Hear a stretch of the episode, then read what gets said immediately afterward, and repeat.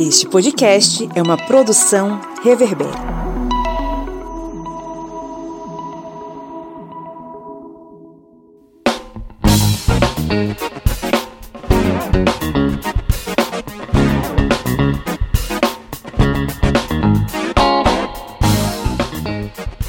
Olá, historiantes!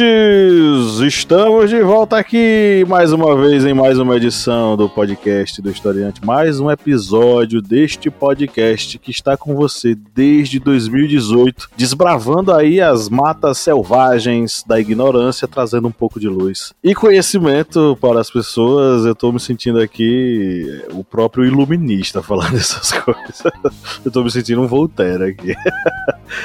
Estamos aqui mais uma vez reunidos e eu estou aqui acompanhado. Eu sou Pablo Magalhães e estou aqui acompanhado dos meus amigos de sempre, o senhor Felipe Monsanto. Fala galera, bom dia, boa tarde, boa noite. Que bom falar aos ouvidinhos de vocês novamente, pós-carnaval. O homem de Alfenas que estava curtindo um carnaval, não é, Felipe Monsanto? Um mini carnaval? Estava com Estava com a família em Belo Horizonte, comendo muito pão de queijo e aproveitando piscina de plástico.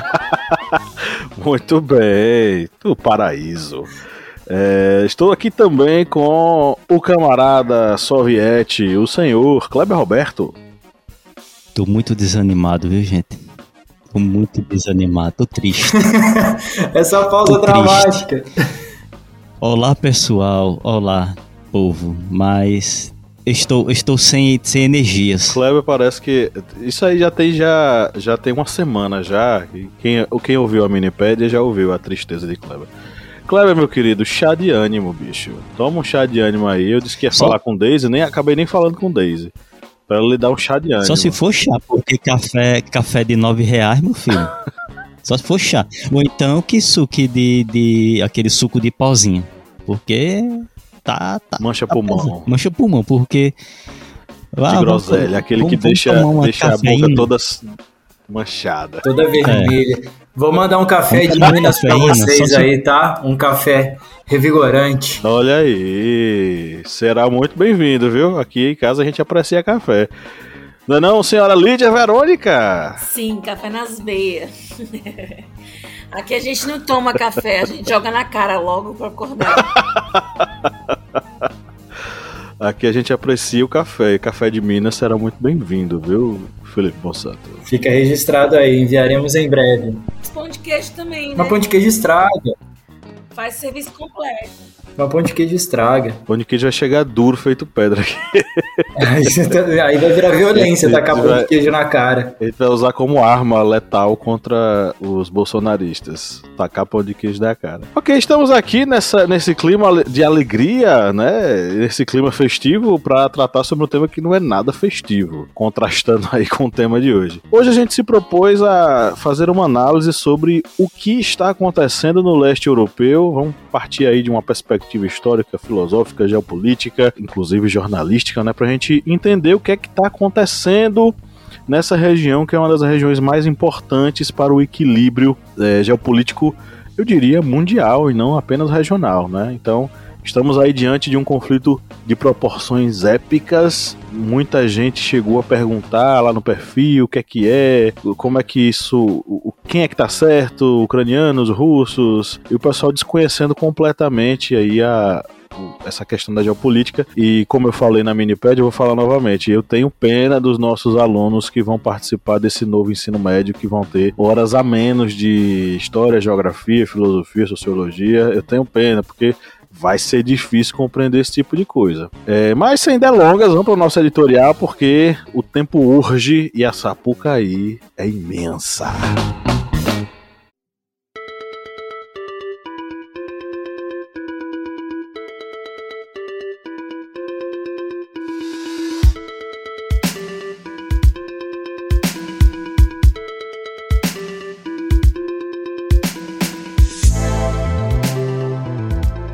24 de fevereiro de 2022. Esse dia, essa data, já está marcada na história como o dia em que os russos invadiram a Ucrânia, um país livre e independente.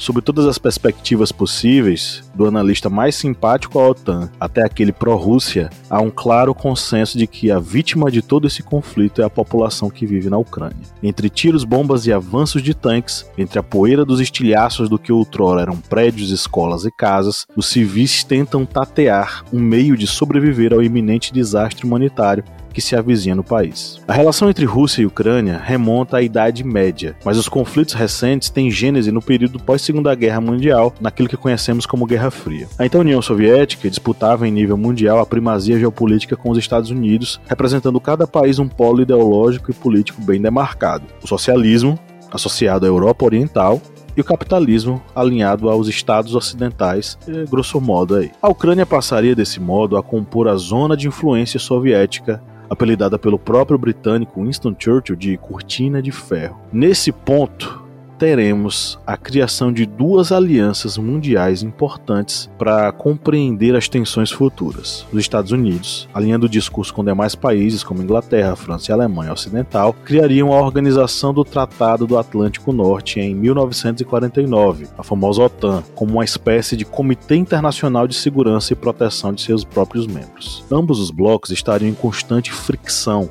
definindo as dinâmicas geopolíticas mundiais, até o momento em que a União Soviética viria a ruir e, consequentemente, desmoronar em 1991. Enquanto o Pacto de Varsóvia seria totalmente esquecido, a OTAN fortaleceria suas bases, permanecendo até hoje como um bloco militar forte e ampliando seus membros cada vez mais. O posicionamento ucraniano de aproximação à OTAN não soou bem no Kremlin. Em franca expansão desde o fim da União Soviética, a OTAN chegaria com a Ucrânia à fronteira oeste da Rússia, região com maior concentração populacional desse país e linha divisória entre o país de Putin e os demais estados ocidentais. Do ponto de vista territorial, isso é uma ameaça às portas dos russos, e isso não agrada a Putin. Seu movimento sobre a Ucrânia é um rechaço à possibilidade desse país, historicamente ligado a Moscou, se aproximar de uma organização hostil aos russos. Porém, há outros pontos que podem ser observados nesse contexto bélico, e um deles é o econômico. É, diante desse contexto, meus amigos da bancada, como vocês avaliam esse momento né, até o momento,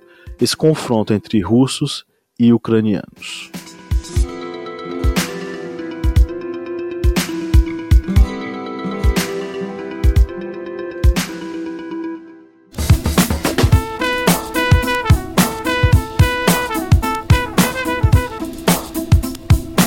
Bom, quem curte e acompanha o historiante pode nos ajudar a manter o projeto, não é mesmo, seu Kleber? Isso mesmo. Você pode ajudar o historiante de uma forma bem fácil. E faz como? Vai lá no nosso Apoia-se.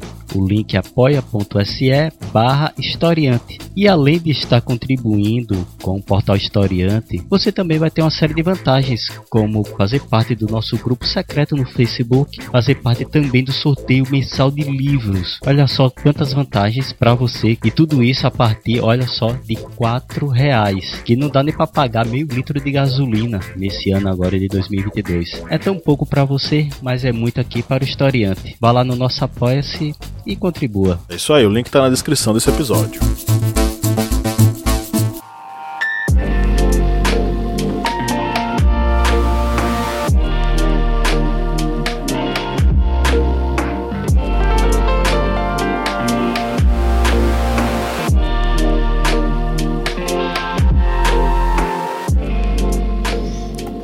Bem, É esse julgar, confronto. Agora o Paroímpa é Kleber e, e Lídia. Eu fiquei quieto por causa disso, deixei falarem. Pode ir, Lídia. Eu, acho, eu acredito que seja difícil a gente se posicionar, né, nesse momento, assim. Quando a gente entende que existem intenções políticas por trás dos dois lados, né?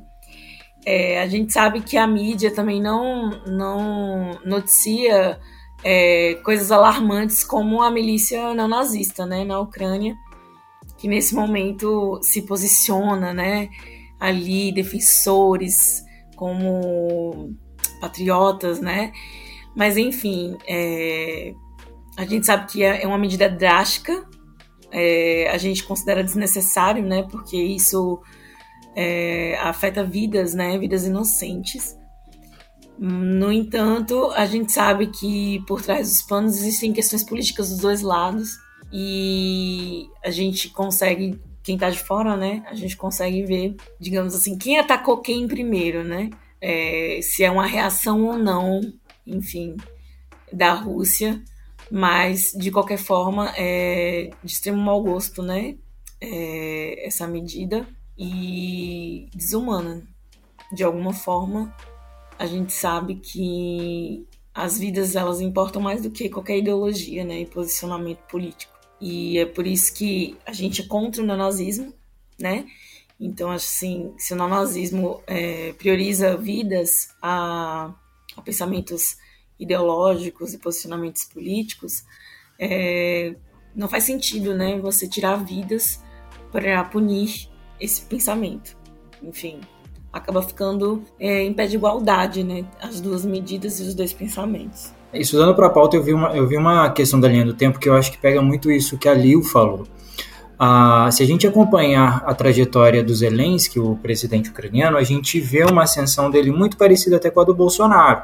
O cara ele saiu do nada e ele tinha uma ligação, tipo, era, era um, ele era um humorista que não tinha nada a ver com política, não tinha nada e o cara sai, assim, da, da, da do anonimato político para um líder de ponta, né, em pouco tempo aí. E a gente, se a gente parar para olhar nessa linha do tempo, a gente vê muito uma conexão dele com, com, com o Trump.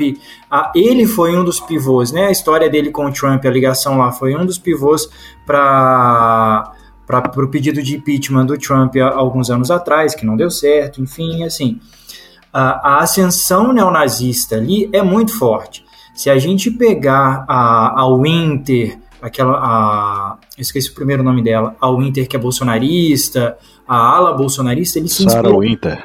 Sarah Winter, obrigado. Ela se inspira muito em movimentos neonazistas vindos da Ucrânia. Então, assim, é, a, o Putin está usando disso, esses movimentos neonazistas, para poder dar de desculpa de que quer limpar a Ucrânia, quer deixar a Ucrânia livre, enfim, mas a gente percebe que, que não justifica, né? E essa não é só, só o ponto inicial da guerra, existem muito mais coisas aí que a gente já tem lá de 2014, desde quando vem a Crimeia. Mas eu acho que isso deixa muito, muito muito claro para a gente que os dois lados são muito complexos, né? Claro, não justifica a matança que está acontecendo, a violência que está acontecendo, mas também a gente vê que os dois lados não, a, a, a Ucrânia também não é tão, entre muitas aspas, pura no que está na história toda. É, a gente tem que logo colocar o seguinte, porque principalmente pessoas que não acompanham jornais independentes, notícias é, até de noticiários mais renomados, e está tendo uma confusão muito grande, porque muita gente fica dizendo, ah, Zelensky é nazista, é, Putin é nazista, nenhum dos dois. De início de conversa, nenhum dos dois tomam essa, digamos, é, esse partido. É, na Ucrânia há movimentos neonazistas? Tem. Tem o Azov, que tem até batalhões que são vinculados ao exército ucraniano, mas o próprio presidente ele é judeu. E não há uma, digamos, uma, um governo nazista na Ucrânia. Assim como Putin, ele não é um nazista também. E mais, a, se aladeou muito. E a gente sabe que atualmente muitas pessoas se têm essa informação através, é, se informam através de grupos de WhatsApp e acabam recebendo essas notícias falsas. Assim como, por exemplo, isso aí está sendo já noticiado em alguns jornais com porte maior e por isso eu busco muito procurar informações de jornais, de, de locais que têm um jornalismo mais independente, dizendo que Putin ele quer restabelecer novamente a União Soviética. Isso aí novamente é tirar o fantasma do, do comunismo debaixo do tapete. Isso a gente vê principalmente naqueles noticiários mais americanizados. E novamente, não tem nenhuma, nenhuma parte aí de volta da União Soviética.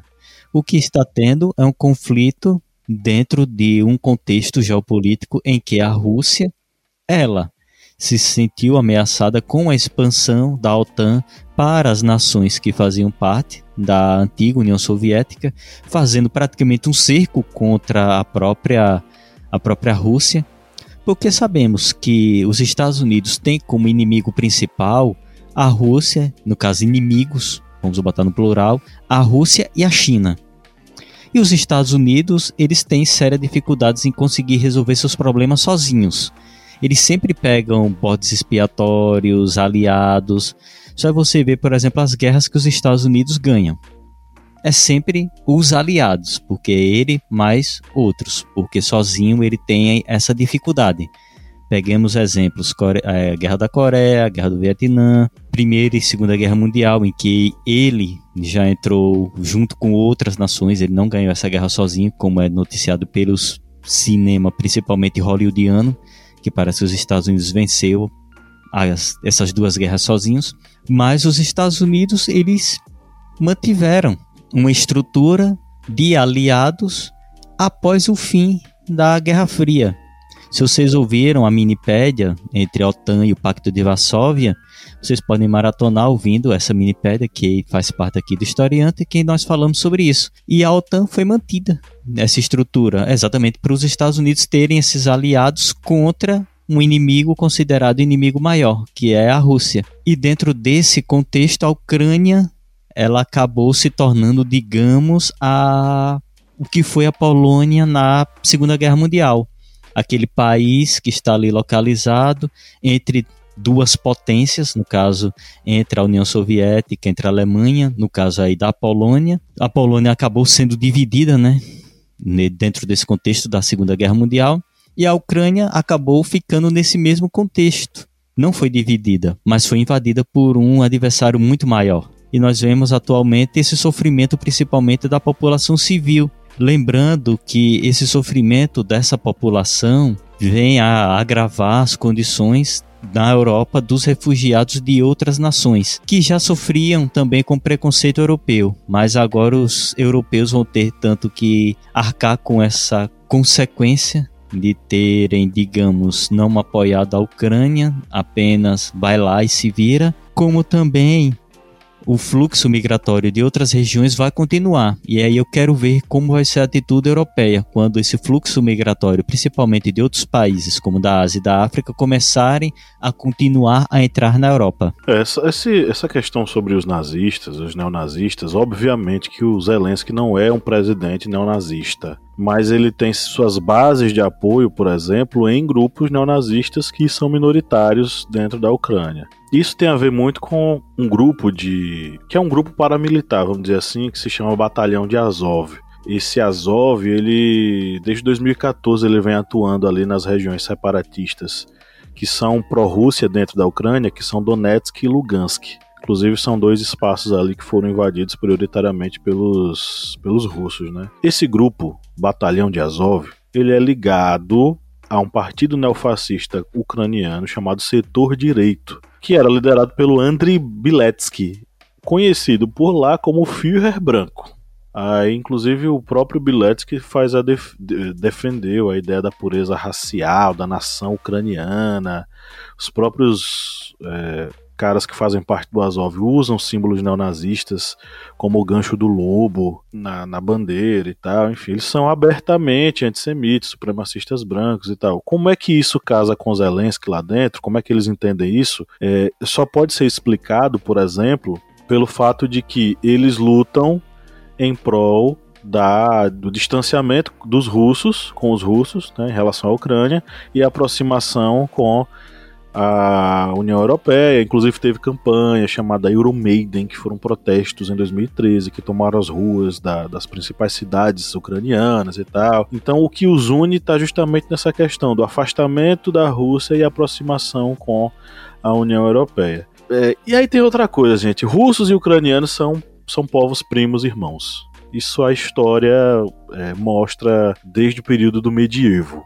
Russos e ucranianos eram tribos eslavas que compuseram uma confederação de tribos é, no século VIII, chamada de Rússia de Kiev, que era uma espécie de principado ali e que viveu é, dias tranquilos até o momento em que teve a invasão mongol na região. A Rússia de Kiev tinha a cidade Kiev, né, como o próprio nome já diz, o título já diz, como sua capital. Inclusive é, é Rus, Rússia, de, que vem de uma corruptela do nome Rus.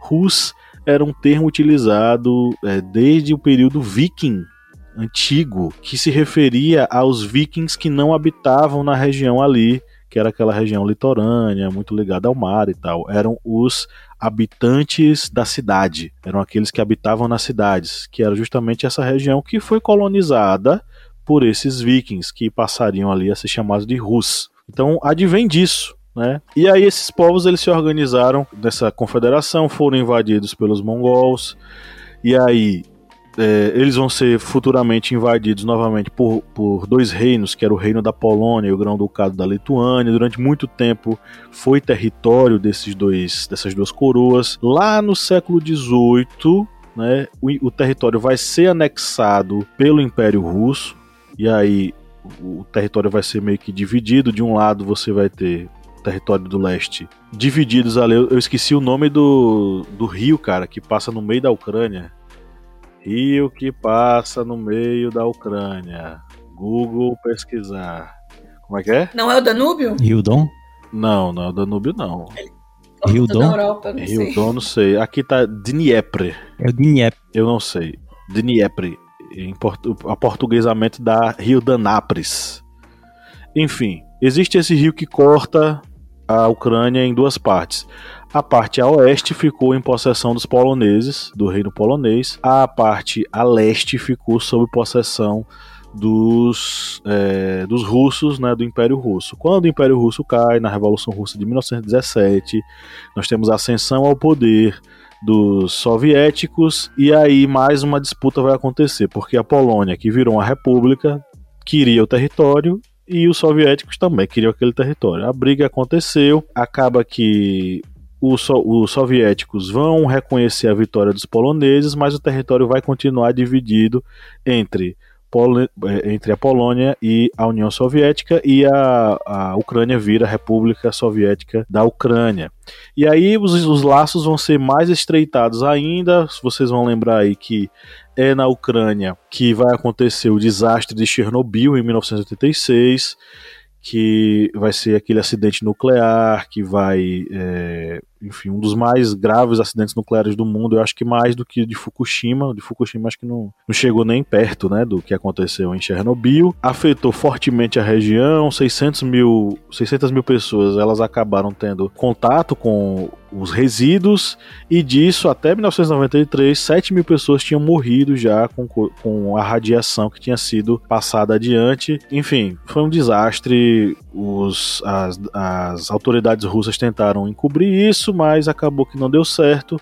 Pouco tempo depois, isso também abalou um pouco a União Soviética. Pouco tempo depois, a própria União Soviética vai cair. Pouco antes disso, a própria Ucrânia já vai se declarar independente, vai fazer um plebiscito e vai escolher pela sua separação da União Soviética, com eleição inclusive de um presidente e tal. E logo depois cai a União Soviética, cai a cortina de ferro e a partir daí cada vez mais a Ucrânia vai se aproximar do Ocidente até culminar com o que aconteceu recentemente, que é essa sua aproximação com a OTAN. Quando eles começaram a se aproximar com a OTAN, aí o negócio foi mais embaixo, porque a OTAN é uma organização militar internacional que não é muito é, legal com a Rússia e não vê a Rússia muito bem, vê a Rússia como adversário. E isso mexeu com o equilíbrio no leste europeu que é extremamente frágil. Né? Então, é a partir daí que a gente vai ter um negócio ainda mais difícil. Em 2014, o pessoal deve lembrar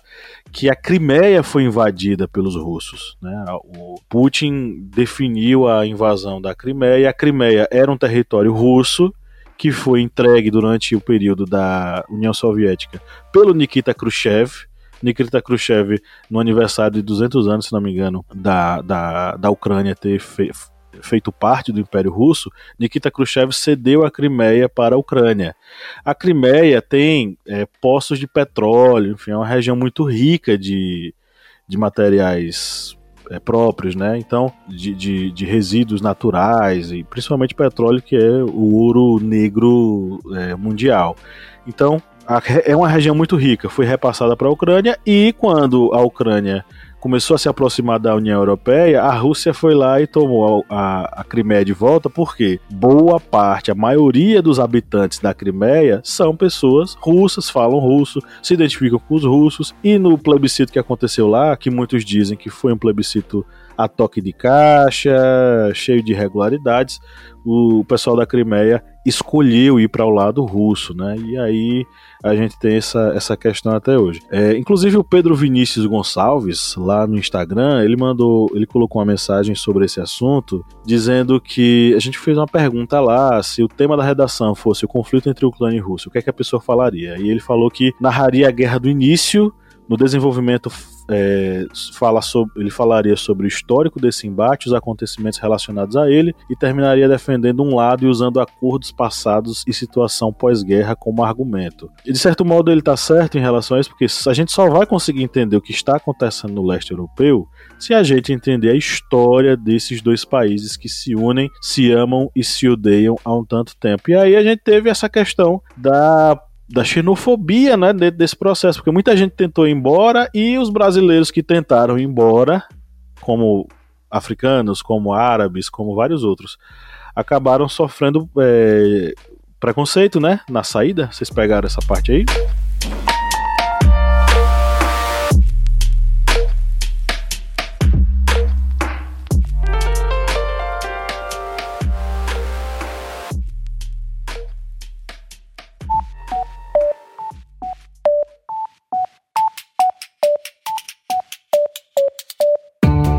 Me diga uma coisa, Lídia Verônica, qual é o melhor lugar para ouvir podcasts? O melhor lugar para ouvir podcast, para mim, é na cama. Mas para todo mundo, é o Orelo. Com certeza. Além de tudo, o Orelo nos remunera. Cada clique seu ajuda o nosso projeto a crescer. Então quer dizer que só de a pessoa ouvir, dar o play lá nos episódios, isso já nos ajuda? Nem precisa a pessoa pagar? Exatamente. Se você não pode ou não tem interesse em ser um apoiador, mas acha o nosso projeto legal, vai lá no Orelo e dá essa força pra gente.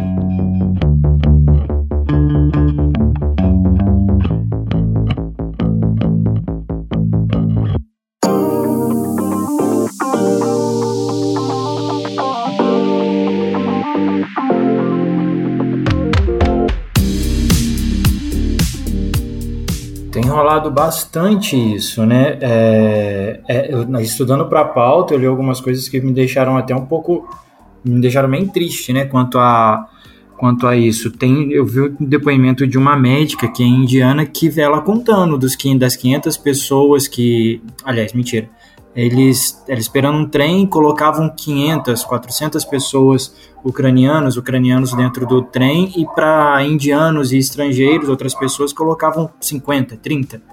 É, isso mostra muito como essa xenofobia ela tá forte lá, né? E a gente tem que pensar muito nessa questão, na questão humanitária nesse momento. Quantas pessoas estão perdendo a vida e quantas pessoas estão em risco lá nesse momento por causa disso, né? E, e, isso é um sinal muito complicado de como essa xenofobia ela tá forte e tá pegando bastante nesse momento lá. Engraçado que é, eu vi essa semana, né, as chamadas é, de jornais, né, de canais mundiais, e aí a chamada dos, dos, dos refugiados da Síria era crise migratória é, fazendo um alarde sobre os quanto, quanto ia afetar a Polônia aquela crise imigratória, né? E aí agora as chamadas são é, refugiados, né? Eles tratam o, os ucranianos como refugiados. Então a gente já, já denota aí essa, essa segregação, né? Uns são é, fazem parte de uma crise migratória, né? Que eles têm opção, então eles vão para a Polônia, né? Só para destruir a economia. Já os ucranianos não, eles são abraçados porque eles estão refugiados, né? Enfim, é só uma reflexão mesmo. Mas eu também vi um comentário legal aqui, separei inclusive para falar aqui no, na nossa mesa, que é do Marcos. Ele fala assim: OTAN e neonazismo na fronteira da Rússia. Eu já falei lá atrás, né, no início do programa, eu falei sobre a questão do, das medidas tomadas para se combater, né? O que se acredita ser mal ou bom. A gente sabe que não se limita apenas a isso, né? Mas a questões políticas. Mas pensando assim, OTAN e nazismo na fronteira Rússia, é engraçado, porque é como se os dois fossem inimigos da Rússia, né? a OTAN e o, o nazismo. E de fato é, né? Se você pensar, né, que a, a OTAN ela foi criada justamente para fragmentar a União Soviética, né? Então ela é um inimigo direto da Rússia. E aí quando é, a OTAN se põe como política externa dos Estados Unidos, né? A gente traz outras questões, né? Lá atrás da Guerra Fria, né? Enfim. Mas é, eu achei interessante ele colocar assim OTAN e nazismo na fronteira da Rússia, porque é como se a resposta de Putin a um, digamos assim, um, encurra, uma encurralada, né?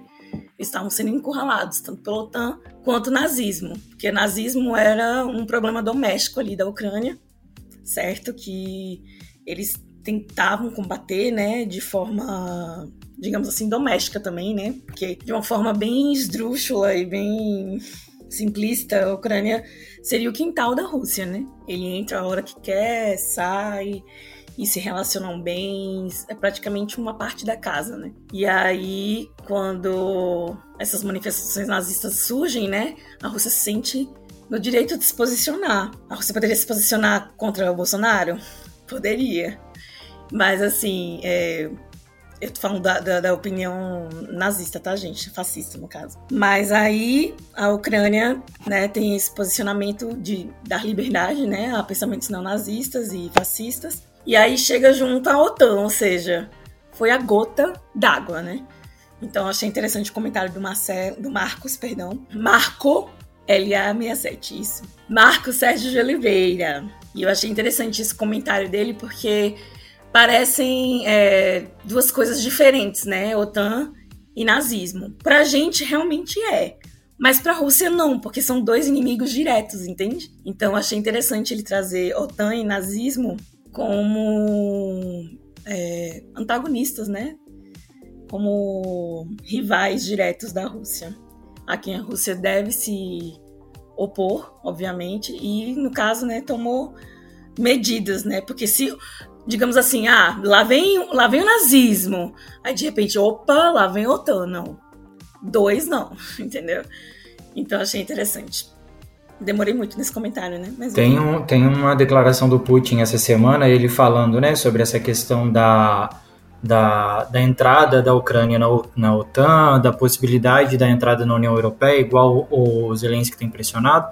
Ele deu uma declaração que ele fala muito, né? É, que ele falou que se o ali eles estão colocando na fronteira, né? Estão ameaçando ele de alguma forma, estão ameaçando ele ali na, na fronteira da Ucrânia com a Rússia. Aí ele fala: será que eles iam gostar que eu colocaria é, tanques e navios na região do México ou na região do Canadá? Se tivesse essa proximidade. Pablo falou isso. Oi? Quando estourou a guerra, quando estourou a guerra, Pablo falou isso. Pois é. Imagine é. outro cenário, né? Pois se fosse é. o contrário, se fosse nas fronteiras dos Estados Unidos ele tá ah, nesse momento, nesse ponto, eu acho que ele fica meio ameaçado e ele meio que tenta justificar o porquê dele tá, dele tá fazendo isso, né? Mas existem muito mais coisas por trás disso, né? Existem outros interesses, existem a, a questão do imperialismo né, da União Soviética, a tentativa de retomar isso. O Harari ele deu uma entrevista falando sobre isso, né?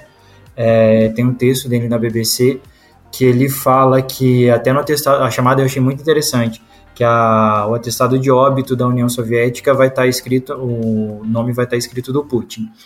E no meio disso tudo, até o Tiago, arroba Tiago.1995R, Tiago Ramos, ele fala uma coisa que acho que até meio casa nisso, né? Que ele fez um comentário lá no, no, na postagem, escrito assim: condenaria a Rússia por estar invadindo um Estado soberano e matando inocentes, mas iria expor o problema em um âmbito mais amplo. Acho que fundamental explicar os movimentos que estão sendo feitos nesse joguinho de xadrez de, dos poderosos. E eu acho que traz muito um pouco disso, né? É, desse jogo que ele mostra. Olha, será que, se, que o pessoal ia gostar se eu colocasse tropas na, na, divisa do Canadá com os Estados Unidos ou na divisa do México? É, será que teriam interesse, alguma coisa assim? Então eu acho, eu acho que é muito mais amplo, né? A coisa é muito mais ampla e claro, a Rússia ela, ela é muito culpada pelo que está acontecendo mas a coisa vai muito mais além, né? Vai a questão histórica, econômica e tudo que a gente tem acompanhado aí nos últimos dias. É uma guerra por poder, é uma guerra em que tanto vai ser a questão de potências europeias, os Estados Unidos, uma potência do continente americano, contra a Rússia, E nessa guerra, eles acharam um, vamos dizer assim, boi de piranha. Um país para ser destruído, para ser arrasado numa guerra, para servir é, aos interesses dessas potências. É, como você falou, né? Toda guerra, é, acho que toda guerra é sobre poder, né? E isso aí que você está falando eu acho incrível, porque realmente, parando para pensar, é, a Ucrânia é justamente isso aí que você falou? É um boi de piranha. Para quem não sabe essa expressão boi de piranha, quando os boiadeiros ali na região, principalmente Pantanal, a região assim do centro-oeste, vão passar por algum rio que tem piranhas, eles pegam um boi e colocam ele a uma certa distância, por onde vai passar todo o restante do rebanho.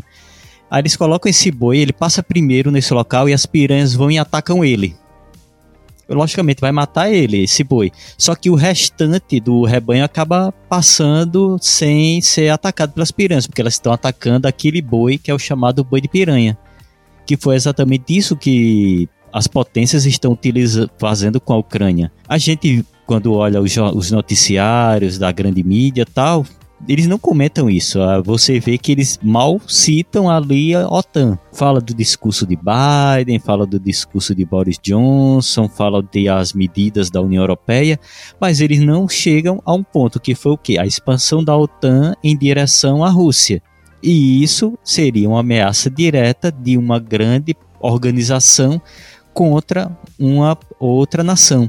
Lembrando que com o fim da União Soviética, havia um acordo de não expansão da OTAN para essas nações que faziam parte da União Soviética. E mesmo assim ocorreu essa expansão ali para a Estônia, Letônia, Lituânia e seria agora para a Ucrânia. Aí pode aparecer alguém chegando aqui dizendo: Ah, mas vocês aí estão exagerando, os Estados Unidos nunca iriam fazer isso, destruir um país por seus interesses. Aí a gente lembra, né, que a América Latina boa parte dos países da América Latina sofreram com terríveis ditaduras pelo interesse dos Estados Unidos durante o período da Guerra Fria. A África ocorreu a mesma coisa. O Congo foi, se emergiu em uma guerra civil exatamente pelos interesses de potências europeias e Estados Unidos, que não queriam é, governos que pudessem ser democráticos e que tivessem uma ligação mais, digamos, com é, a esfera soviética não queriam e preferiram jogar países em ditaduras, guerras civis,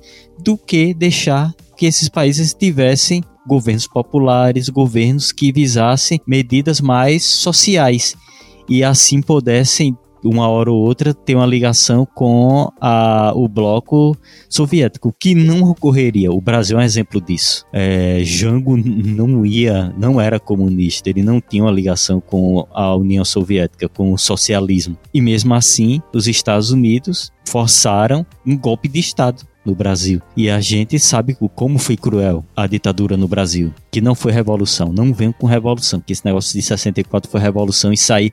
Quem disse que em 64 foi revolução acredita em terra plana. Para mim é a mesma coisa. É, eu, essa questão da, da construção dessa, dessa rivalidade, desse conflito agora, tem várias. São vários os motivos, né? O professor Luiz Severino fez um comentário aqui que eu achei bastante interessante. O arroba Luiz Silva Júnior, professor Luiz Severino da Univasf, nosso amigo, nosso seguidor também. Ele fala que é, é, mais uma guerra por petróleo e gás. A OTAN jogou a isca da entrada ucraniana na OTAN. O Putin foi fraco, comeu a isca e agora tem um mundo ocidental contra a Rússia. Para a Rússia só tinha duas opções: ter a coleira no pescoço, com bases na OTAN, da, da OTAN na Ucrânia, ou invadir e virar vilão. O que temos hoje é a Ucrânia lutando sozinha e o parlamento europeu focado apenas nas sanções que vão garantir a invasão da Crimeia, onde estão os poços de petróleo, e a tomada dos gasodutos, inclusive o Nord Stream 2. Inclusive, é uma, uma coisa que a gente precisa mencionar. A Rússia, ela detém é, ela oferece 50% do, do gás natural que é consumido na Europa, em especial pela Alemanha. Ela tem um, um gasoduto ela tem vários gasodutos, na verdade, que passam pelo seu território e também passam pelo território ucraniano. E ela está querendo fazer o Nord Stream 2, que é um gasoduto que passa pelo oceano. Né, é por baixo do oceano. E aí o que, é que acontece? Esse gasoduto, que ainda estava em fase de licitação, uma das sanções que a Alemanha impôs foi embargar a licitação dessa obra. E aí é, é uma sanção econômica que pode fragilizar a Rússia, mas, salvo engano, a Rússia tem mais de 600, é, 600 bilhões de dólares, acredito que seja nessa, nessa faixa, 600 bilhões de dólares de reservas financeiras justamente pensando nesse tipo de conflito. Então, é de fato uma briga, uma guerra por petróleo. A Crimeia é uma, uma, uma região onde tem poços de petróleo muito importantes e também é uma, uma disputa ali por relevância é, geopolítica. O Putin usa a, a questão, vou, estou lutando ali para é, expulsar os neonazistas, eu estou combatendo neonazistas como os irmãos os nossos camaradas fizeram na Segunda Guerra Mundial. Mais ou menos, e mais para menos do que para mais. O Putin está usando isso como uma desculpa para se legitimar, mas na verdade isso não corresponde com a verdade. Como a gente falou, existem núcleos neofascistas por ali mas que eles não são a maioria. O Zelensky ele não é um neofascista, gente. O Zelensky, qual é a história do Zelensky? O Zelensky foi eleito numa, numa eleição que humilhou os políticos tradicionais ucranianos. Ele era um humorista de TV, ele é, gostava de ridicularizar nos seus programas esses políticos. Ele acabou vencendo com 70, mais de 70% dos votos né, é, num segundo turno em que ele derrotou Petro Poroshenko, que ficou só com 25% dos votos, que era um político já com experiência, já com uma bagagem, enfim. Então a vitória dele foi vista como um protesto da população diante né, do que aconteceu, por exemplo, em 2014, com toda essa questão, a derrubada do presidente que era o presidente pró-Rússia, né? Ele foi derrubado e a população elegeu o Zelensky, que tinha um discurso pró-União Europeia. Então já existe todo um conflito ali que 2014 eu acredito que seja fundamental para entender né, o que está acontecendo acontecendo hoje. Teve todo o discurso que ele estava lutando contra a velha política, ele dizia que ele era o servo do povo, ele fez vídeo metralhando o parlamento ucraniano, metralhando o parlamento ucraniano. Sim, é isso mesmo, você ouviu certo. O cara fez esse tipo de coisa. Então, é, ele fez esse tipo de vídeo. Então ele já foi eleito dentro dessa construção, dessa, dessa linguagem, dessa perspectiva muito é, vou acabar com a velha política, vou fazer uma nova política. Ele já vem nessa, nessa perspectiva já desde essa eleição e a Ucrânia já vem bebendo dessa fonte já há bastante tempo. O que acontece é que as, as, as discussões ali se acirraram. Eu vejo muito assim o, Zelensky e a Ucrânia inflamados pelos tipo uma briga, sabe? Fica o amigo União Europeia, o amigo OTAN é, ali no pé dele dizendo: Ei, cara, vai lá, dá um tapa nele. Tá lá o russo lá sentado. Vai lá dar um tapa nele. Aí vai lá, os ucranianos se enchem, né? Os Zelensky se enchem e começa a peitar a Rússia. E aí o Putin acaba fazendo essa reação, que é uma reação, de certo modo, desmedida, é, muito questionável e que vai trazer, enfim, consequências muito duradouras para a geopolítica ali no leste europeu, porque eu acho que isso é um passo sem volta. Não, não, não tem como retornar, não tem como voltar atrás. É, isso vai acabar ou com a Rússia tomando a Ucrânia ou com a Ucrânia vencendo essa guerra e ela pode se arrastar por alguns anos. Hoje, os, os representantes, os diplomatas ucranianos e russos se reuniram para tentar fazer um acordo de cessar fogo que foi em vão, mas eles saíram de lá com um acordo para permitir permitir a criação de um cordão de, de, paz, vamos dizer assim, que pudesse permitir ali a saída das pessoas é, do território de guerra, do campo de guerra. Foi por isso que eu falei dessa questão da xenofobia e do racismo, né? Porque muitas, muitos imigrantes negros que viviam na Ucrânia, eles acabaram reportando casos de racismo, né? É, inclusive os imigrantes de países africanos levantaram a hashtag Africans, é, Africans in Ukraine e começaram a relatar. Teve um estudante, um estudante nigeriano que contou uma história de que eles esperavam horas e horas pelos trens e não conseguiam entrar porque as vagas eram ocupadas pelos homens brancos, pelas mulheres e pelas crianças. Todos brancos, eles também, eles não eram inseridos. Eles tinham que empurrar as mulheres, a negras, as colegas deles, eles tinham que empurrar para elas caírem lá dentro na hora que o, o trem estava saindo, para não ter desculpa de eles serem é, de elas serem expulsas. Entre vários outros casos. E aí tem casos de brasileiros que estão tendo que sair a pé do território, eles alugam um carro e aí saem, e aí termina o trajeto a pé porque não conseguem ter uma, uma assistência do próprio dos próprios agentes da fronteira. Então, são muitas histórias sobre esse assunto, são muitas, muitos relatos sobre essa xenofobia ali na, na linha de saída da Ucrânia. O que dá para perceber nessa guerra é que tanto Putin ele imaginava uma guerra rápida, uma semana no máximo, e aí fez esse erro de cálculo. E por esse erro de cálculo vai vindo sanções atrás de sanções. Se fosse uma guerra rápida, não haveria, digamos, uma, um movimento de tantas sanções contra a Rússia como está tendo porque já estaria, digamos, encerrada a guerra. Poderia ter uma sanção outra? Poderia, mas o argumento de uma guerra continuada não haveria mais. Eu acho que Putin cometeu esse erro de imaginar uma guerra clássica, uma guerra de uma semana, e vai, atualmente guerras urbanas são longas. Estados Unidos é um exemplo disso. Passou anos no Iraque e não resolveu. Passou anos no Afeganistão e não resolveu. E acho que Putin cometeu esse erro nessa guerra. Zelensky nem se fala, cometeu o erro de, acho que imaginar que, a, que iria ter a, a, o, o apoio da OTAN nisso e poderia utilizar a OTAN para recuperar a Crimeia. Mas a OTAN deu, ó, tchau e se vire aí. Vamos mandar sanções aí e fazer filtros de Facebook para ajudar vocês. Manda armas, manda. Mas, por exemplo, mandar caças e muitas vezes sem piloto é complicado. Com aeroportos sendo atacados é complicado. Mandar dinheiro, mandar 300 milhões, o armamento para se comprar para uma guerra é caríssimo. Isso aí digamos, em termos militares, é praticamente nada. A gente tá falando muito de imigrantes. Ah, tá aceitando os imigrantes, tal. Oh, que maravilha, ucranianos, vamos, vamos aceitar vocês de portas abertas. Por enquanto, acredito eu que não vai demorar muito para ocorrer os problemas que ocorrem com imigrantes. Tá tomando meu emprego, tá tomando minha vaga é, de, do, do prédio, do aluguel mais barato, tá tomando a vaga na escola. Lembrando que o desemprego na Polônia, acabei de pesquisar aqui, está no próprio site é CIC Data.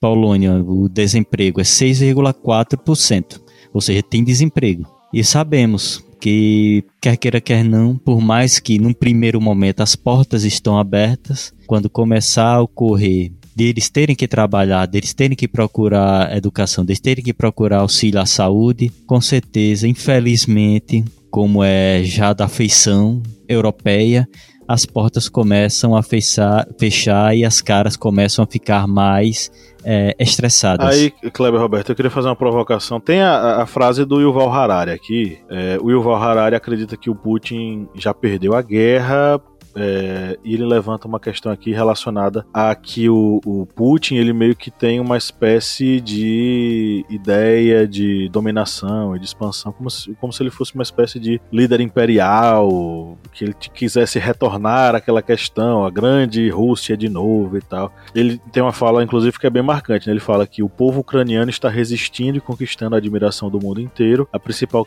questão deixada em aberto é quanto tempo levará para que essa mensagem penetre nas grossas paredes do Kremlin. Eu queria perguntar para vocês o seguinte: de certo modo, será que o Yuval Harari não está é, reforçando aquela narrativa norte-americana de que Putin é o culpado de tudo e que a Ucrânia é vítima nisso? Eu acho que de certa forma, eu acho que não, sabe por quê?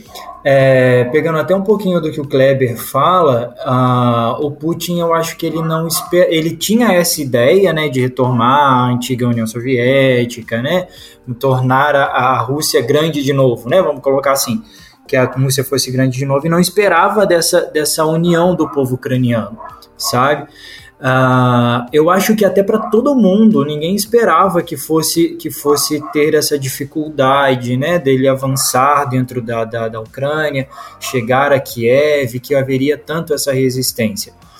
Uh, por, eu acho que o Arari ele parte, ele parte desse ponto, dessa admiração pelo que o povo ucraniano tem feito. Claro, eu acho que eles, eles estão muito unidos, aliás, eles, acho não, eles estão muito unidos e isso tem impressionado muitas pessoas. Eles não têm, eles não têm se, se, se amedrontado com o tamanho do poder bélico da Rússia e têm se unido e lutado a todo custo para poder manter a, a, o país deles, né? Eu acho que essa questão da grande Rússia. A Rússia sabemos, quem pesquisa um pouco já sabe que tem vários países da ex-União Soviética que são, digamos, é, estados satélites, como os Estados Unidos têm com a América Latina. Tem vários países que são é, estados satélites dos Estados Unidos, só não usam esse nome. Eles usam aliados, é, a doutrina é, América dos Americanos, mas não, não deixa de ser estados satélites que acabam tendo que fazer os, o que os Estados Unidos querem. Ou então ocorre o que está acontecendo com Cuba ou a Venezuela, toma embargo. Por exemplo, Be Belarus, Cazaquistão, são estados que faziam parte da União Soviética e são estados, digamos, é, satélites, fazem parte ali de países aliados da Rússia. E mas, assim, uma expansão militar muito grande, não. Isso aí não, porque guerras são caras, muito caras. Como acabei de citar, a Estados Unidos vai mandar 300 milhões de dólares para ajudar a Ucrânia. Um caça de batalha, um caça moderno, é 200 milhões. Dá para comprar um. Ou seja, é, é, nada. Se você lembrar, a guerra no Iraque custou aos cofres americanos aproximadamente, se não me engano, foram 3 trilhões não é milhões, não é bilhões, é trilhões de dólares. Para você ver como a guerra é cara e não resolveu. Ou seja, essa grande expansão tal de muitas guerras, a Rússia não vai fazer porque é algo muito caro. É, na Ucrânia está demorando, a guerra está porque guerras urbanas são longas, são demoradas. Como eu disse anteriormente, Putin, eu acredito que ele fez esse erro de cálculo de ou os militares ucranianos darem um golpe de estado em Zelensky ou a população não ter essa resistência dentro de cidades, ser uma resistência mais em zonas fora dos grandes centros que facilita um, uma guerra. Mas a guerra em centros urbanos é longa, são demoradas. Isso, desde a Segunda Guerra Mundial, já temos exemplo disso, de um exército chegar numa cidade e ficar travado. E isso acaba sendo, custoso para um Estado. E essa questão de uma resistência é poder, digamos, ucraniana dobrar a Rússia, é, acredito que não dobre assim numa vitória campal uma vitória de expulsar os russos. Mas um desgaste muito grande pode causar na Ucrânia, de precisar de ajudas bilionárias para se reconstruir. E a Rússia, sabemos, acabou fisgando essa isca, como dito pelo professor Luiz Severino. Ele fisgou, pegou essa isca do, da OTAN. Cabe aí o auxílio de outras nações para a Rússia temos aí, digamos, uma certa neutralidade da Índia e da China, que se, digamos, mantiverem um apoio, digamos, econômico para a Rússia, seria um uma, digamos, um desastre para os Estados Unidos, porque as sanções acabariam é, afetando alguma outra coisa, mas no final não teriam tanto esse impacto que eles imaginam. Assim, é, sobre expansão territorial, acho que até seria controverso, né? Porque a Rússia é um deserto gelado, né? O que não falta é terra para a Rússia. É, sobre a questão da União Soviética, também acho que no, no mundo de hoje, com a, o acesso à internet, à tecnologia, é, digamos assim, é fora de moda, né? é muito, é muito velho ser é, voltar à União Soviética. Seria um tiro no pé, né? Já que ele já tem várias restrições é, é, de conexões econômicas no mundo, né? Por conta de posicionamentos políticos. No entanto, sobre a, a Ucrânia, eu acredito que o presidente está sim usando é, essa atitude severa do Putin para, na verdade, dar o grito de liberdade. Você está chamando, você tá chamando o Putin de Putin porque você quer mesmo você tá tirando onda? Eu falo Putin. Ele tá Putin, é? Não é que ele é um pundinzinho. Ah, tá. Mas eu acho que sim, o presidente da Ucrânia tá, tá tentando, digamos assim, arrumar a guarida, né? ter mais, é, fortalecer esse grito de liberdade que ele tanto quer, né, para a Ucrânia. Então, ele está tentando quebrar de vez, né, os laços com a Rússia. E para isso ele precisa que o mundo inteiro esteja contra o Putin. então, sim, de alguma forma eu acredito que sim, o presidente da Ucrânia está se vitimizando, né, na situação, como nossa, a OTAN só chegou aqui, cara. O que, que, que, que tem? Qual o problema? Sabendo que, como eu falei, né, a OTAN foi criada para é, fragmentar a União Soviética. Então, assim, ele permitir né, essa, essa proximidade com a OTAN é dizer para a Rússia assim: nananana, né? Bundinha para você, banana. Quando eu quiser, eu te largo sim, entendeu? Fazer ciúme na namorada.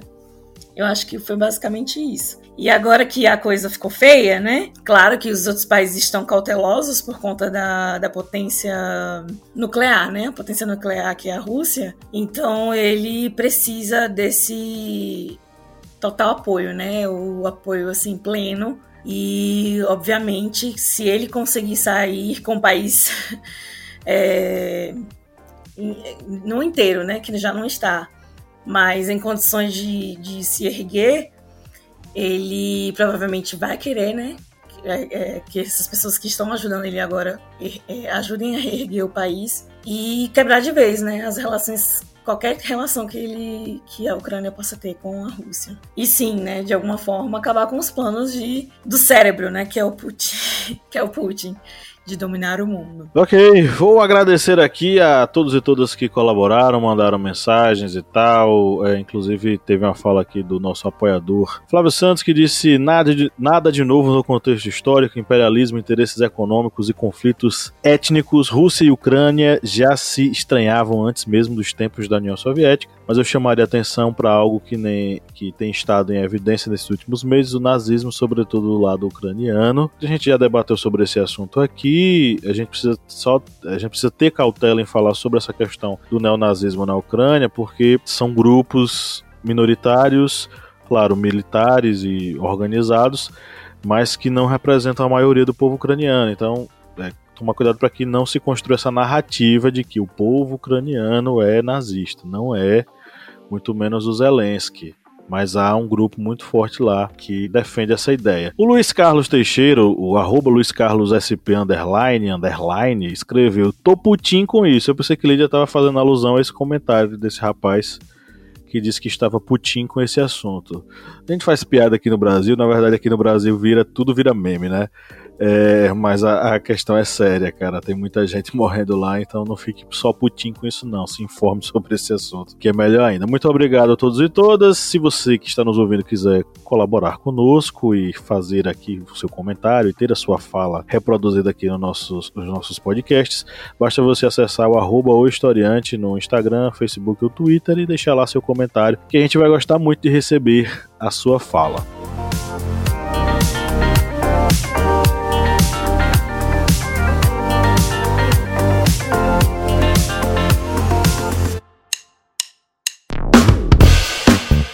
Você que é nosso ouvinte, nosso ouvinte, que acompanha esse podcast a cada semana e adora ouvir os nossos papos, que tal a gente fortalecer os nossos laços de amizade? É simples demais e nem precisa pausar o episódio, né, Felipe? Exatamente, Paulo. Ah, se você está ouvindo a gente agora, seja no Spotify ou seja na Apple Podcast, para a gente ficar mais íntimo, para a gente falar cada vez mais ao seu ouvidinho, você faz o seguinte agora. Enquanto está ouvindo a gente, vai lá, avalie a gente no seu aplicativo de áudio vai lá no Spotify, dá 5 estrelas pra gente. Vai lá no Apple Podcasts, dá 5 estrelas pra gente. Isso fortalece o nosso relacionamento e você fica cada vez mais perto da gente.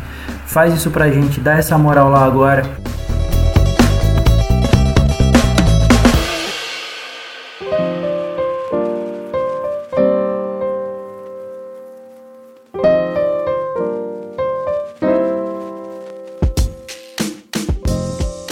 Para as nossas, vamos para as nossas indicações agora. O que é que vocês gostariam de sugerir para essa pessoa que nos ouve aí há mais ou menos uma hora? Tem um oferecimento, não? É, mas é realmente o Felipe está corretíssimo, né? É, tem um oferecimento e hoje é com ele, por isso que ele está Tá, inclusive já, tá, tô de olho, tô de olho no negócio aqui, ó. Já, já soltou ali até o pigarro, né, para limpar a garganta para poder falar. Felipe Monsanto, as indicações são um oferecimento para os nossos apoiadores, não é isso? Sim, a gente oferece esse quadro especialmente para os nossos apoiadores que acompanham a gente aí com conteúdos ex exclusivos. E essa semana a gente vai oferecer as, essas indicações a princípio para a nova apoiadora, que é a Andresa Souza Lima. Andresa, um abraço, muito obrigado por apoiar a gente. E também mais duas pessoas, que é o Bruno da Silva Damascena e a Carolina Ié. Carolina Ié. Então, um abraço para vocês três, para Andresa, que é a nossa nova apoiadora, muito obrigado. E muito obrigado também ao Bruno e à Carolina. Esse quadro agora é para vocês. Vou começar com as minhas indicações então. Vamos lá. Para leitura, eu vou indicar. Eu tô romântico no pós-carnaval. Vou indicar duas leituras que eu fiz há pouco tempo que eu gostei bastante. Um é um livro de poemas do Lucão. Ele é um escritor que eu descobri no Instagram. Ele é muito bom e ele tem uns poemas rápidos, assim, bem gostosos. Chama o livro mais recente dele, Poemas para Respirar Debaixo d'Água. É bem gostoso esse livro dele. E também um livro de contos que eu li há pouco tempo, que eu gosto muito de ler no domingo e tem, gosto muito de ler no finalzinho do domingo assim. Esse livro de contos me chamou muita atenção, chama Dias de Domingo que são vários contos de vários escritores, uma delas que eu gosto muito, que é a Maria Ribeiro, chama Dias de Domingo. São, são análises por esses escritores, né? tem Adriana Lisboa, Maria Ribeiro, Carlos Eduardo, o que o domingo é para eles. É bem gostoso também, uma leitura bem rápida, é, e fica a dica aí para vocês de leitura para essa semana. De música, eu vou indicar duas músicas aqui. Como a gente está gravando numa quinta-feira, ontem foi quarta-feira de cinzas, a música tema desse dia é Todo Carnaval Tem Seu Fim, do Los Hermanos. E eu vou indicar também Incalculável, do Tim Bernardes, que é uma música que eu tenho ouvido muito nos últimos dias. Bom, a minha indicação é uma série que acabou essa semana e a galera ficou eufórica. Isso é um trocadilho. E euforia, né, da HBO. E aproveitando aí essa, essa propaganda da casa, é, vou, vou indicar também Chernobyl. A gente falou aqui durante o podcast eu acho que é interessante, né, a gente conhecer a história sobre, né, o, o caso Chernobyl. Obviamente que existe toda uma questão teatral e cinematográfica por trás da, da escrita, da construção dos personagens e da história. Então, assim, a gente tem que descontar algumas coisas e levar em consideração outras também. Então, Chernobyl tem cinco episódios apenas e é uma série assim muito, muito bem feita. Eu sou fã da HBO, das produções da HBO. Patrocina nós, HBO. Eu vou indicar Chernobyl com força para você conhecer um pouco mais sobre a história do caso Chernobyl e da Ucrânia. E o medo, né, da galera que que defende, que defende, né, na verdade, da galera que está levantando a hipótese de que Putin vai vai estourar esse material nuclear, né, que tem lá e eles já nem sabem quão danoso é para o mundo o material nuclear que tem em Chernobyl. Enfim, vale a pena assim, assistir, conhecer essa história para poder saber o que, é que a galera tá murmurando por aí. E a minha indicação são duas músicas. Uma é da, da série do, da Euforia, né? Que é I'm Tired, lá, de Liberty e Zendaya, que é a protagonista da série, a Rue. E é uma música feita para a série, né? É original, né? É original HBO. E é uma música muito bonita. E quem assistiu a série vai lembrar que foi um momento muito marcante da série que passou essa música, né? E quem for assistir vai também entender assim a profundidade e a beleza dessa música. E a outra música que eu vou indicar é de um cantor assim bem desconhecido, eu achei, esbarrei com essa música aí com os meus amigos coreanos. É Shouldn't Be, do Luke Chung. E é uma música muito fofa, muito bonitinha. E há muito tempo que eu não indico umas músicas em inglês, né, galera? Então, para quem gosta de praticar, ouvir, vai essas duas músicas aí. Bem, vamos lá. Minhas indicações. Eu vou indicar um livro, que é o livro Sagração da Primavera. Esse livro, que é um excelente livro, de Mod, Modris Eckstein. Esse livro ele traça um paralelo entre o que está ocorrendo nas artes no período da Primeira Guerra Mundial com o próprio conflito, por todo aquele desenvolvimento até de artes que são ligadas ao que está ocorrendo nos campos de batalha, e ele vai traçando esse paralelo como enfoque é o que ocorre principalmente em Berlim, Paris e nas trincheiras em Flandres. Lembrando que o campo de batalha ali naquela região de Flandres foi um dos mais sangrentos durante a Primeira Guerra Mundial. E esse livro, ele é excelente porque ele não é aquele livro apenas, digamos, da história dos campos de batalha em si, mas ele vai traçando todo aquele, digamos, meandro social e artístico que está ocorrendo no mesmo período. É um livro excelente, tem algumas fotografias que foram censuradas durante o período da Primeira Guerra Mundial e é uma leitura que vocês podem até pensar, ah, então é uma leitura muito complicada. Mas não, é uma leitura fácil, é uma leitura que corre tranquila. A outra indicação vai ser o filme, que é o filme Diamante de Sangue, que esse filme, acho que era para Leonardo DiCaprio receber o Oscar de melhor ator, mas a gente não sabe ou sabe como é que a, a academia funciona. Mas esse filme Diamante de Sangue, ele vai falar sobre a exploração de diamantes em uma zona de conflito, que no caso é em Serra Leoa, que no período de uma terrível guerra civil que ocorreu naquele país e vai mostrando todo o traço de um pai que vai tentar resgatar o filho, um pai negro, da, daquele país que vai tentar pegar seu filho que está na zona de conflito. E Leonardo DiCaprio, ele faz às vezes de tipo um, não seria um mercenário em si, mas seria aquela pessoa que tem, que detém, digamos, os interesses dessas empresas naquela região porque diamante de sangue ele tem exatamente esse nome porque esses diamantes eles vão para grandes lojas, grandes, é, o grande mercado de pedras preciosas na Europa e ninguém sabe como essas pedras são retiradas na África ou fazem vistas grossas com relação a isso. É um filme também excelente para se acompanhar e como eu disse, era para Leonardo DiCaprio ter levado o Oscar nesse filme, mas a academia, tem hora que a academia faz umas coisas assim que a pessoa fica pensando, é sério isso? E é, as músicas que eu vou indicar serão duas músicas. É, eu vou indicar a música War Pigs, de Black Sabbath. E essa música, ela é uma música de protesto contra guerras. Tem um trecho até que é um trecho bem interessante que fala: é os políticos se escondem. Eles só iniciaram a guerra. Por que eles deveriam lutar? Eles deixam esse papel para os pobres.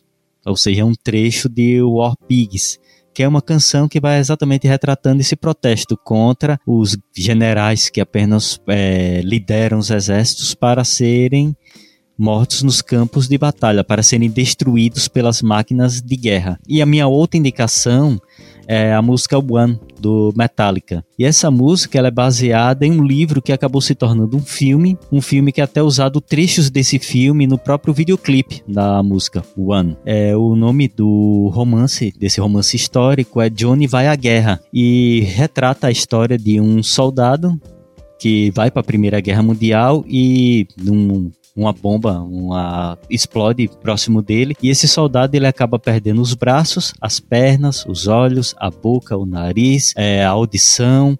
Então, ou seja, ele perde todos os sentidos do corpo ele perde pernas, é, enfim, fica estraçalhado esse soldado. Mas a consciência dele funciona normalmente e ele fica com uma máscara para respirar no rosto porque ele perde essa o nariz nessa bomba e ele vai recordando tudo que ele passou na sua infância, com a família, e ele vai recordando e muitas vezes ele deseja morrer, mas não consegue falar isso para os para os oficiais, para os médicos. Ele começa a tentar se comunicar através de códigos Morse, batendo a cabeça na cabeceira da cama. E aí alguém, algumas pessoas percebem e percebem que ele deseja morrer, porque não quer ficar naquela condição. E eles não deixam. E aí, outro momento, ele quer que o seu corpo seja é, levado para vários locais nos Estados Unidos para ser uma amostra do terror da, do, de uma guerra para um soldado. E lembrando que esse livro ele foi censurado. A Estados Unidos censura algumas obras, censura sim. Esse livro foi censurado nos Estados Unidos, principalmente no período da Segunda Guerra Mundial. É, e o filme, como dito, ele é retrata essas, essa terror desse soldado e três partes desse, desse filme é usado nessa música da banda One. ou da banda Metallica, no videoclipe da música One. Duas músicas de, e um pouquinho de metal para vocês. Ok, eu vou sugerir que vocês assistam um. São duas produções ucranianas. Elas têm duas perspectivas bem diferentes sobre o que está acontecendo por lá. Na verdade, duas narrativas bem diferentes. Uma é um filme meio documentário, é, tipo aqueles documentários que fingem ser reais, mas não são. É, chamado The Earth is Blue as an Orange. Foi produzido é, e dirigido, na verdade, pela Irina Tsilik. Ele é, um, é, um, é um, um, um, documentário que mostra uma família que está se organizando para, no meio da, da guerra e principalmente ali na zona vermelha da Ucrânia, né, na região de Donbass, onde tá, estão acontecendo os principais conflitos, uma família se protege dentro de sua casa e começa a gravar um filme é, então, entre os risos, as brincadeiras e todo um clima agradável que aquela família cria para si, tem eles são entrecortados, são atrapalhados por sons de explosões, tiros, soldados, enfim. Então, é um filme bem interessante. Ele é sensível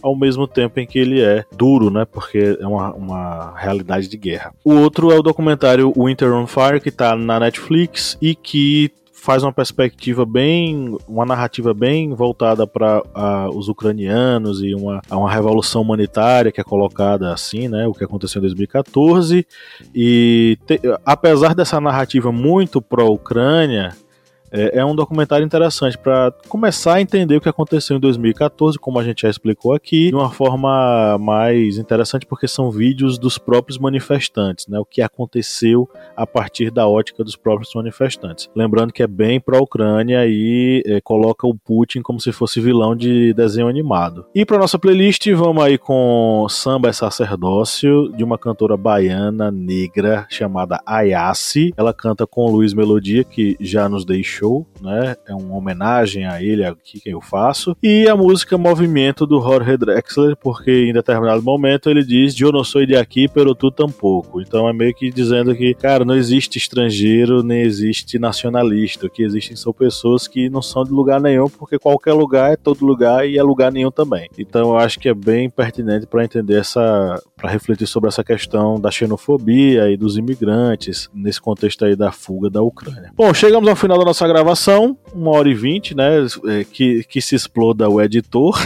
para ajeitar isso aqui. A gente fica por aqui. Um grande abraço a todos e todas. Em três, vamos dar nosso tchau coletivo. Tradicional. Um, dois, três. tchau. tchau.